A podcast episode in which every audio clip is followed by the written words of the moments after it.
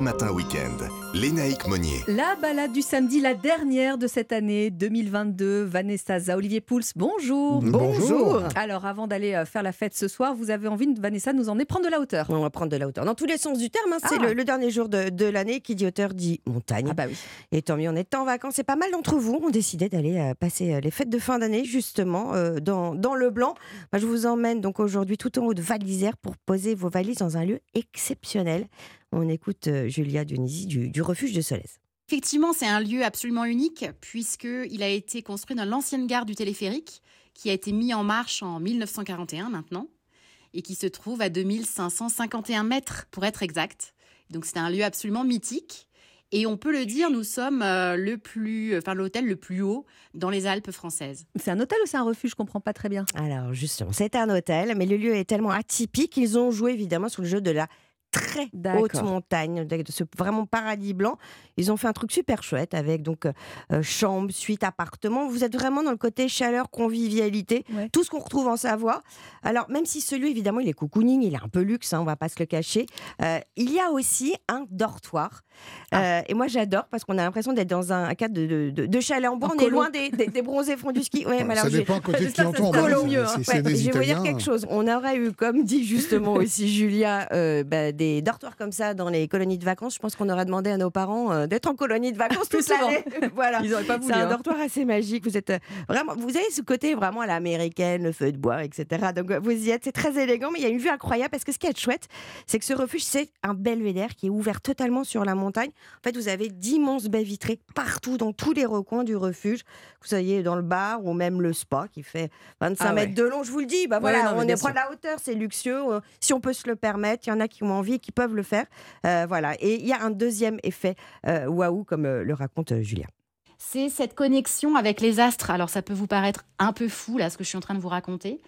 Vous êtes quand même complètement plongé dans la voûte céleste avec ces milliers d'étoiles. Vous imaginez à cette altitude finalement le ciel étoilé dont vous pouvez bénéficier, notamment en été, mais c'est aussi vrai en hiver.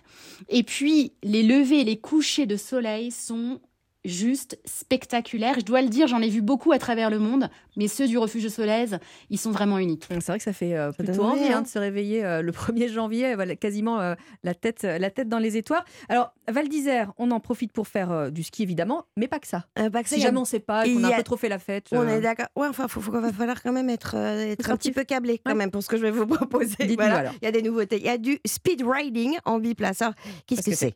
C'est un mix de, de ski euh, freeride et de parapente. Alors, c'est l'école de ski euh, d'aventure euh, Evolution 2 qui vous propose donc à la demi-journée avec un moniteur de partir avec donc des nouvelles voiles donc de biplace. Et c'est assez chouette parce que Val d'Isère s'y prête. Ouais. Euh, Il y a, il y a des, vraiment des, des- des- des coins de la station, euh, dont surtout le secteur de Grand Pré, qui sont vraiment adaptés à ce style de- d'activité. Une deuxième, alors ça c'est pour vous les naïgs, c'est du, ice floating. Vous pouvez les faire en Voilà. français de temps en- une fois de temps en temps, je On sais pas. flotte sur l'eau. Voilà, Voilà. sur une nouvelle expérience de relaxation. Alors ça, ça vient de Finlande. Et alors, vous êtes équipé de combinaisons étanches. Et euh, après, vous allez vous glisser dans le lac gelé. Et là, vous vous reconnectez vraiment à vous-même, mais aussi à la nature. Et vous êtes quand même à 2513 mètres. Mais je l'ai fait ça. J'ai- je sais, vous sous la glace, sous la lac glace. de Tignes. Et on le refera jamais? Non, On jamais. est d'accord hein. Parce qu'on est claustro. Même si c'est très beau, parce qu'il y a toutes les bulles qui se forment, c'est super. Vous mais- savez qu'en matière de, de- de logement très haut, il y a le pic du Midi aussi qui, Alors, est, c'est ce qui que est accessible. dire. Et j'avais fait justement un nouvel an il y a quelques Oui. années, pic du midi. Alors, c'est beaucoup plus spartiate, c'est pas la même chose, mais c'est surtout que vous êtes avec des astronomes qui sont là et qui vous accompagnent. C'est très pédagogique. On aura peut-être l'occasion d'en Ah bah, reparler. le referai Hein, on un jour. Allez. Le seul petit bémol, c'est l'adaptation à la très haute altitude que tout le monde ne tolère pas très bien. On dort pas forcément très bien. Très bien On est d'accord, mais après, ça vaut le coup de pas dormir. De Absolument. toute façon, faut pas dormir, faut regarder les étoiles. Alors, faut pas dormir, faut boire du, un peu de bulle aussi parce que Bah c'est oui. quand même le réveillon. hein. Ce soir, on va se, Et ben voilà, c'est parti. on va se préparer. Vous nous parliez de champagne il y a quelques, quelques semaines, quelques jours, euh, Olivier. Euh, il y a d'autres euh, possibilités si on a un budget un peu moindre. hein. Absolument. Ouais. Et comme on le dit, et comme je le dis souvent, mieux vaut un bon crément qu'un mauvais champagne. Absolument, on est bien. Donc si on est un peu serré sur le budget, et on le comprend parce que les, les bouteilles de champagne ont quand même beaucoup augmenté ces On, derniers on temps. no- on note, on en parlait avec Et une fois Et dans l'année, on peut privilégier un peu la quantité. Et bien aussi. surtout, privilégier cette... Exactement, j'aurais pas dit On mieux. reconnaît la bretonne. Eh bien, euh, tournez-vous vers les créments. Alors, il y en a euh, huit qui sont en appellation d'origine protégée en France, hein, qui vont de l'Alsace à la Bourgogne, en passant par Ouais. la Loire, Bordeaux ou même Limoux. Alors, qu'est-ce que que c'est que le crément finalement Ben, C'est la même chose que du champagne, à part que ce n'est pas fait en champagne. Qu'est-ce qui fait la particularité du champagne? C'est le terroir, c'est donc le- le- le- le- le- la nature du sol sur laquelle poussent les vignes. C'est délimité, c'est l'appellation d'origine protégée champagne. Quand on fait la même méthode ailleurs, ça ne peut pas s'appeler du, Du champagne, champagne. mais c'est exactement la même chose. En fait, c'est une double fermentation avec une prise de mousse, ce qu'on appelle en bouteille. Ce sont des cépages un petit peu différents en fonction Mhm. des régions, mais par exemple en Bourgogne, où on fait euh, du crément avec du pinot noir ou avec du chardonnay, c'est exactement la même chose qu'en Champagne. Exactement. Dans la Loire, on va trouver évidemment les cépages de Loire, comme du chenin, par exemple.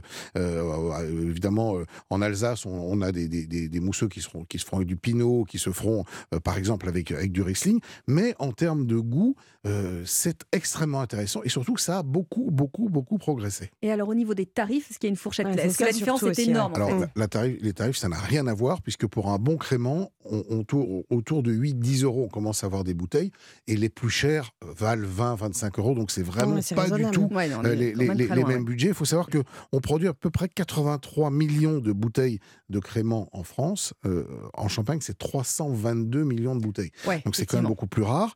Euh, et on peut trouver aussi, comme en Champagne, et des, des, des, des, des bruts, et des extra bruts, des non dosés, des millésimés, des assemblages. Bref, la palette est tout aussi ouverte.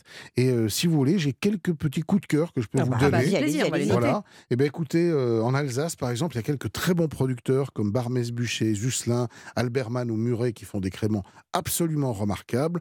En Bourgogne, euh, le domaine Gruyère ou le domaine Chermette. Dans le Jura, le domaine Pigné. Voilà, tout ça à des prix tout à fait abordables. Et on peut aussi euh, les acheter sur place. C'est c'est des, des- des domaines qui vendent en direct. Mm. On peut même regarder sur Internet. Il y a peut-être moyen de se faire expédier. D'ici ce soir, Ça, va être juste. compliqué.